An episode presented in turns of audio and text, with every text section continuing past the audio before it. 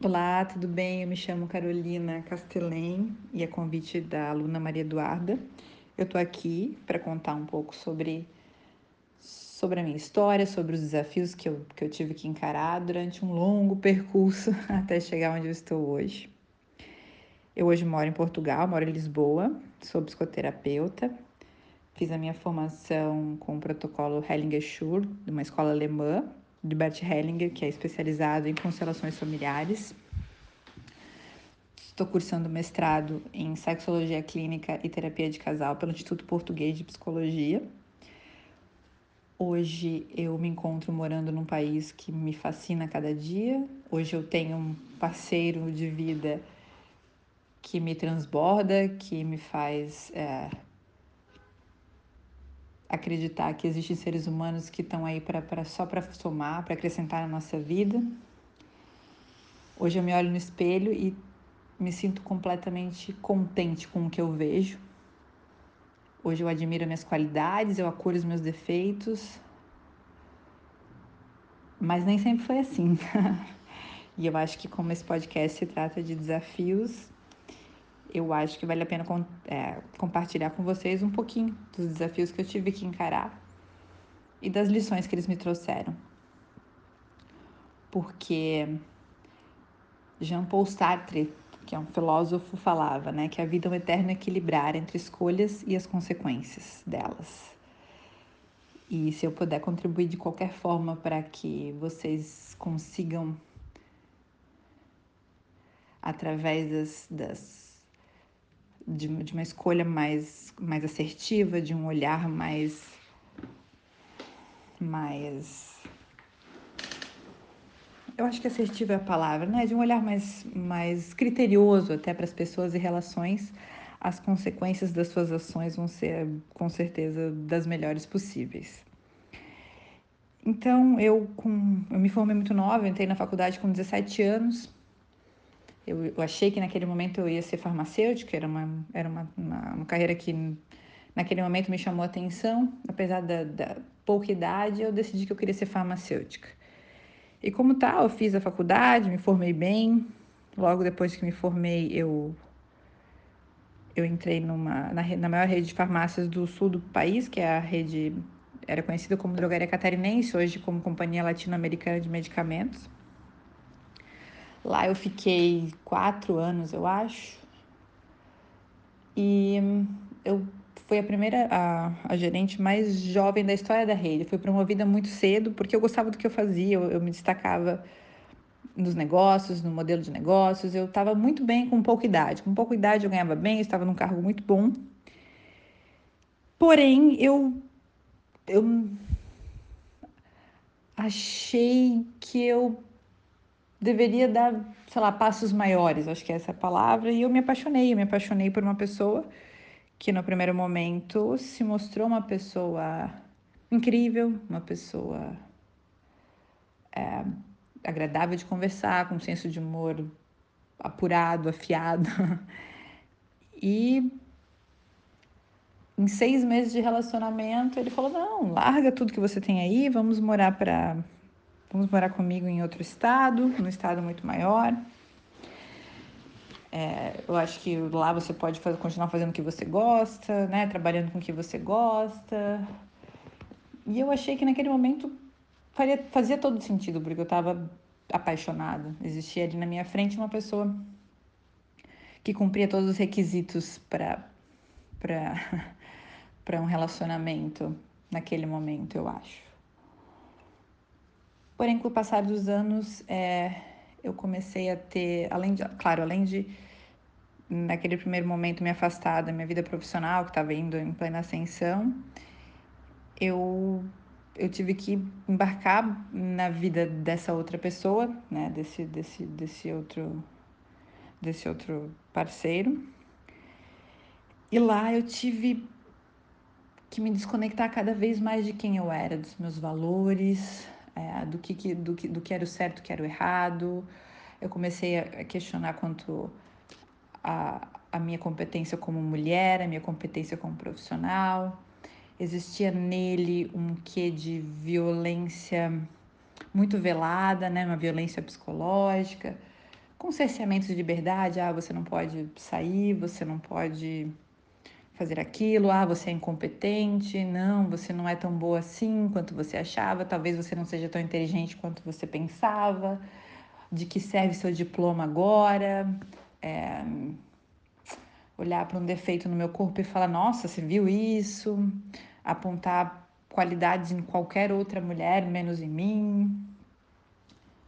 E assim, as violen... Ah, e assim sutilmente eu fui me entregando para aquela imagem que ele fez eu criar de mim.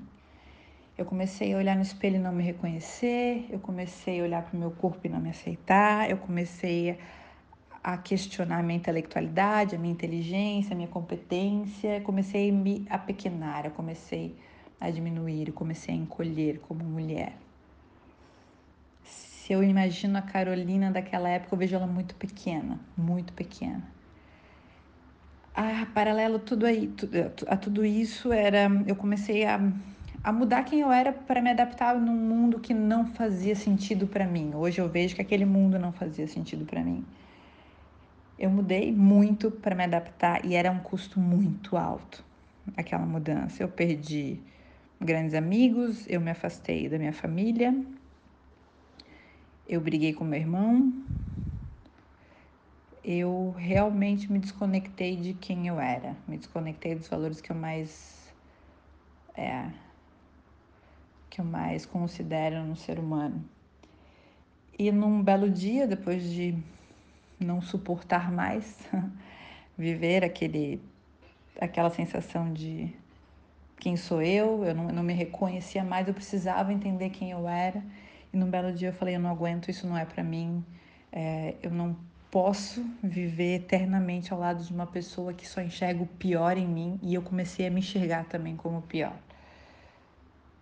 Então eu decidi, eu comprei um curso nos Estados Unidos, fui para Los Angeles, passei lá um mês sozinha, estudando, tentando entender o que estava acontecendo naquele momento, que, que, que dores eu precisava ressignificar. E aí eu decidi que era o momento de me separar. Naquele momento eu voltei para onde eu morava, no, com meu, com meu ex-parceiro, com meu ex-marido. É, liguei para uma prima minha que eu amo muito, que é minha irmã. Falei, meu, vem, vem, vem aqui que eu preciso voltar, eu não, não suporto mais viver aqui. E aí eu voltei com, com as coisas que cabiam no meu carro. Eu coloquei, peguei a estrada, essa minha prima veio me buscar em, no, em São Paulo. E eu coloquei o que coube no meu carro e voltei para Santa Catarina, que é meu estado natal. E ali eu passei por.